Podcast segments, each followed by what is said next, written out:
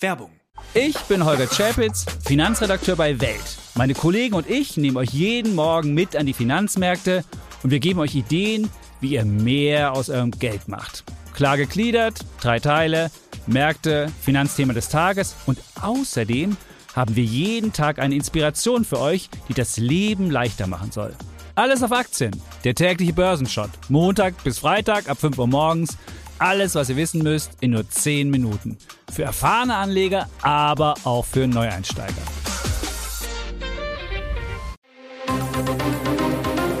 Das Bild News Update. Es ist Mittwoch, der 21. Dezember und das sind die Bild Topmeldungen. SEK-Einsatz in Baden-Württemberg, zwei Tote in Wohnhaus entdeckt. Güllewelle schleudert Bauer durch die Luft, Senior schwer verletzt.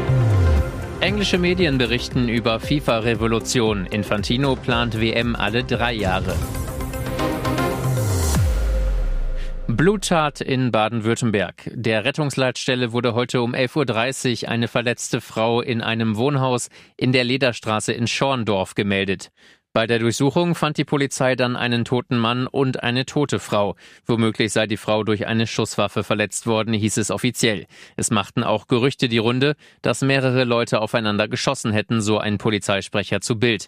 Das sei aber falsch. Der Sprecher, es gibt keinen Hinweis auf einen Schusswechsel.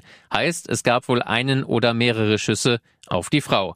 Wie der Mann gestorben ist, ist noch unklar. Doch dann wurde der Fall noch mysteriöser. Im Zuge der ersten Abklärungen ergab sich laut Polizei der Hinweis auf ein Gebäude in Fellbach, eine Stadt rund 20 Kilometer weiter östlich. Das Haus wurde laut Polizei im Kontext des Ereignisses in Schorndorf durchsucht. Dabei wurde ein lebensgefährlich verletzter Mann gefunden. Die Polizei ermittelt, Beamte der Spurensicherung sicherten in beiden Häusern mögliche Beweismittel. Der Bauernhof ist geflutet von einer stinkenden braunen Brühe. Rettungskräfte versorgen einen schwer verletzten Mann. Kurz zuvor ist hier ein Gülletank förmlich explodiert. Gegen 11.30 Uhr am Mittwochvormittag war der stationäre mit 200.000 Litern gefüllte Behälter auf dem Anwesen in Dorsten geplatzt. Der in der Nähe stehende 83 Jahre alte Senior wurde durch die Luft geschleudert und nach der Erstversorgung in die Uniklinik Bochum geflogen. Ein Feuerwehrsprecher über das Unglück, das ist sehr selten, dass so etwas passiert. Hier in unserem Bereich ist das noch nie vorgekommen. Da der Tank zwischen den Ställen und den Wohnhäusern stand, wurde der halbe Hof von der stark riechenden Gülle überflutet, lief in Gebäude und Garagen. Bauern aus der Nachbarschaft boten sofort ihre Unterstützung an und versuchten zusammen mit der Feuerwehr die Gülle abzusaugen. Um zu verhindern, dass die Jauche auch noch in umliegende Bäche läuft, wurden Strohballen ausgelegt. Wie es zu dem Unglück kommen konnte, ist noch völlig unklar. Der ulkige Teil der Geschichte zuerst. John Bittles ist Pappbesitzer im trinkfreudigen Belfast und doch hat er es fertiggebracht, in den mehr als drei Jahrzehnten als Kneipier keinen Tropfen Alkohol zu trinken. Umso überraschender ist seine neueste Kneipenregel, mit der er jetzt Schlagzeilen macht. Bittels lässt nur noch handfeste Trinker in den Pub, der wie er heißt, Bittels Bar. Wer nur Cola oder andere Softdrinks schlürfen will, ist hier fehl am Platze. Gegenüber der irischen Zeitung Sunday World begründet Bittels, ein Glas Cola lohnt sich nicht wirklich für mich. Wir verkaufen bis zu 700 Pints Guinness am Tag. Wir haben nur eine kleine Anzahl von Tischen. Da ist es nicht ideal, wenn jemand mit einer Cola dasitzt. Auch kleine Biere hat er mittlerweile von der Getränkekarte gestrichen. Für den Verkauf von halben Bieren sei in der kleinen Kneipe halt kein Platz, so Bittels. Im Twitter-Profil nennt sich die Bittels Bar den kleinsten Pub in Belfast, feiert sich als weltbekannt für Whisky, Craft Beer und seinen Charakter. Und auch Promis verirren sich gerne mal in die schmale Eckkneipe. In der Vergangenheit ließ sich unter anderem der amerikanisch-irische Talkshow-Host Conan O'Brien in dem Pub blicken. Ob er nur eine Cola bestellte, ist nicht überliefert. Was ist bloß bei Tom Kaulitz los? Heidi Klum hat ihren Göttergatten mehrfach ins Krankenhaus gebracht, wenn man seinem Bruder Bill glauben mag. Anstatt das ernst zu nehmen, macht der sich aber eher darüber lustig. In ihrer neuesten Podcast-Folge von Kaulitz Hills verrät der Tokyo Hotel Frontmann, was ihm Schwägerin Heidi für Nachrichten schickt. Ich kriege alle zwei Minuten einen Anruf von deiner Frau. Wir sind wieder auf dem Weg in die Notaufnahme. Wie ernst kann ich es noch nehmen, scherzt Bill und haut weiter auf den Bruder ein. Es ist so so, Tom, du zerfällst. Oft im Krankenhaus, sicherlich keine Kleinigkeit und das wird auch klar, als Tom von seinem letzten Klinikaufenthalt erzählt. Er will zwar nicht verraten, was ihm genau fehlt, über seine Erfahrung und das mysteriöse Leiden berichtet er aber. Es ist etwas, wo der amerikanische Arzt dir sagt, das könnte unangenehm werden und der Arzt habe mächtig untertrieben, das war so schmerzhaft, erinnert sich Heidis Liebling im Podcast. Und wie die aktuelle Bunte berichtet, leidet Tom Kaulitz schon seit vielen Jahren an Clusterkopfschmerzen, der schlimmsten Kopfschmerzenart. Immerhin, aktuell scheint erstmal alles wieder besser zu sein, sonst würden die beiden sicher keine Scherze darüber machen. Das wohl beste WM-Finale aller Zeiten zwischen Frankreich und Argentinien ist erst wenige Tage alt, da schmiedet die FIFA bereits Pläne für kommende Turniere. Laut englischen Medienberichten soll FIFA-Boss Gianni Infantino anstreben, den Zyklus der Weltmeisterschaft von einem Vier- auf einen Dreijahreszyklus zu ändern.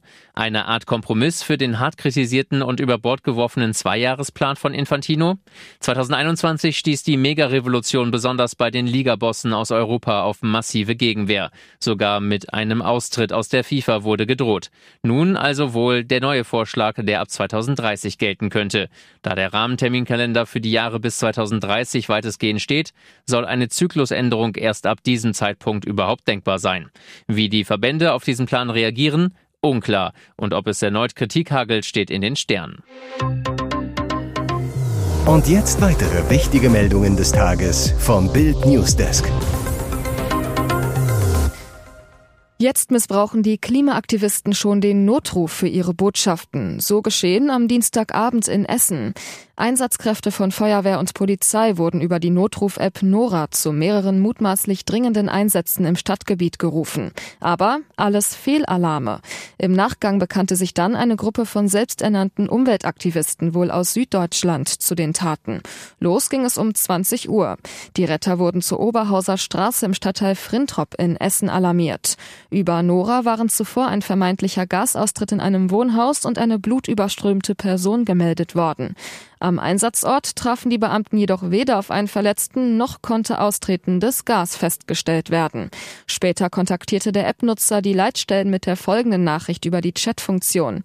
Ihr dachtet, es wäre ein Notfall, doch der wahre Notfall, die drohende Klimakatastrophe, durch die Millionen von Menschen sterben werden, wird von unseren Politikern konsequent ignoriert. Wir werden diese Form des Protests fortsetzen, bis unsere Bundesregierung effektive Gesetze erlässt, um die Klimakatastrophe zu verhindern. Bis Mitternacht wurden insgesamt fünf Fake-Notrufe im Stadtgebiet abgesetzt, zu denen mehrere Einsatzkräfte entsandt wurden. Verdacht erhärtet. Beamte schossen auf Neulinger. Elitepolizist bei verbotenem Ritual verletzt. Der Skandal um Sachsens Elitepolizei spitzt sich zu. Bei den Ermittlungen wegen eines verbotenen Aufnahmerituals beim mobilen Einsatzkommando Leipzig hat sich der bestehende Verdacht erhärtet. Beamte haben auf Neulinge geschossen. Das sagte eine Sprecherin der Generalstaatsanwaltschaft Dresden auf Anfrage. Die Ermittlungen dauerten an. Konkrete Angaben machte sie nicht. Ermittelt wird gegen 25 MEK-Angehörige und eine Polizeiärztin wegen des Aufnahmerituals. Zur Weihnachtsfeier am 3. Dezember Dezember 2020 soll für zwei neue Kommandoangehörige eine verbotene Abschlussprozedur zum Ende ihrer Probezeit abgehalten worden sein. Einer der beiden sei mit mehreren Schüssen aus einer Übungswaffe getroffen und verletzt worden, teilte die Generalstaatsanwaltschaft mit. Es sei eine nicht tödliche Übungsmunition zur Farbmarkierung abgefeuert worden. Das Landeskriminalamt hatte bereits zwei Führungskräfte suspendiert. Ihr hört das Bild News Update mit weiteren Meldungen des Tages. Emotional geerdet, aber keine Reue. Psychologe und Körpersprachler knacken Boris. Am Dienstagabend zeigte sich Tennislegende Boris Becker erstmalig wieder im TV, gab Moderator Steven Gätjen das erste Interview in Freiheit. Wie ordnen Experten den Auftritt ein? Körpersprache-Experte Thorsten Havener zu Bild.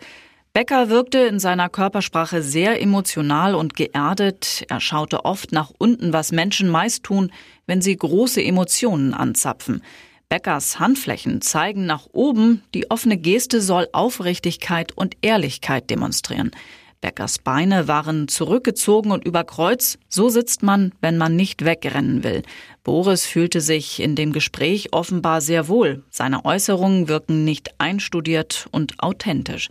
Dass Becker Tränen zeigte und sie nicht unterdrückte, ist ein Zeichen dafür, dass er seine Emotionen nicht verstecken wollte. So ordnet ein Psychologe Beckers Interview ein. Psychologe Dr. Sebastian Bartoschek zu Bild. Es fällt auf, dass Boris Becker sich in seinen Äußerungen immer noch innerlich von einem Straftäter abhebt. Seine Zeit im Gefängnis stellt er als eine Welt der anderen dar, wo er nicht hingehört. Hier ist das Bild News Update. Und das ist heute auch noch hörenswert. Ein Häuschen oder eine Wohnung zu erben wird für viele ab 2023 deutlich teurer.